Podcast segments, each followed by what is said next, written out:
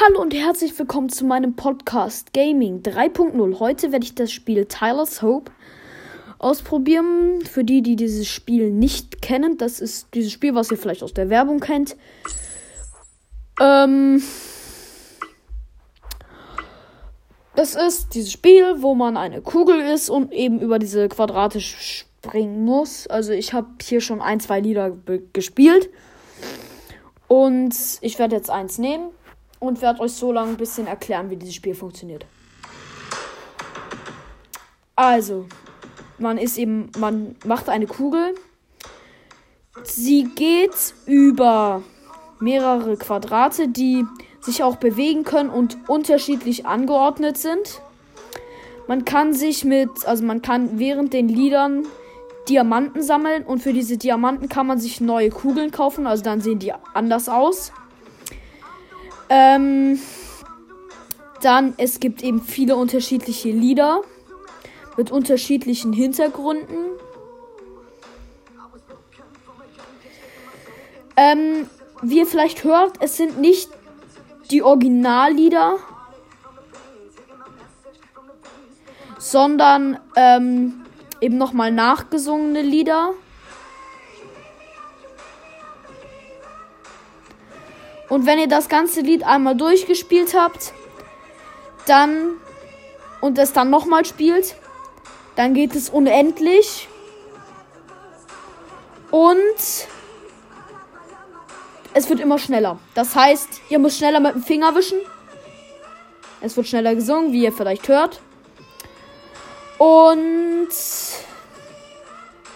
ja, wenn man halt falsch macht, dann stoppt das Lied. Was ein bisschen stört, ist bei der App, dass öfters Werbung kommt. Aber die kann man dann oft auch wieder einfach durch einen Klick loswerden. Ähm, manchmal ist es auch so, auf manchen Maps, sag ich mal, jetzt zu den Sachen, weil bei jedem Lied oder bei den meisten Liedern ist sozusagen der Hintergrund ein bisschen anders. Und zum Beispiel bei Thunder von Imagine Dragons, da ist alles so Halloween-mäßig. Da ist alles halt so ein bisschen gruselig gemacht. Und ähm, eben die Kugel ist ein Kürbis, aber das ist halt dann nur in diesem Lied. Das heißt, manche Lieder haben eben sozusagen eine Special-Umgebung oder so. Ähm, eben wie gesagt, es sind nicht die echten Lieder, was ich ein bisschen schade finde.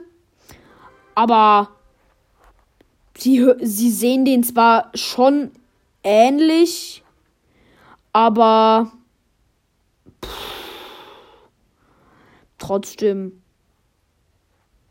ein bisschen schade. Ähm, und eben die Werbung ist nervig.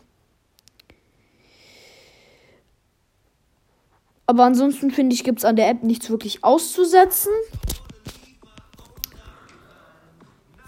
Und also macht ganz Spaß, macht recht Spaß, aber ist jetzt nicht so eine App, wo ich jetzt sage, ja, die könnte ich jetzt stundenlang spielen wie Brawl Stars. Das ist so eine App, da gehst du halt drauf, ne?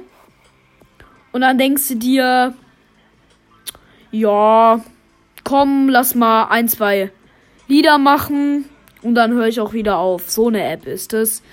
Wo man halt nicht wirklich so ein. So eine lange.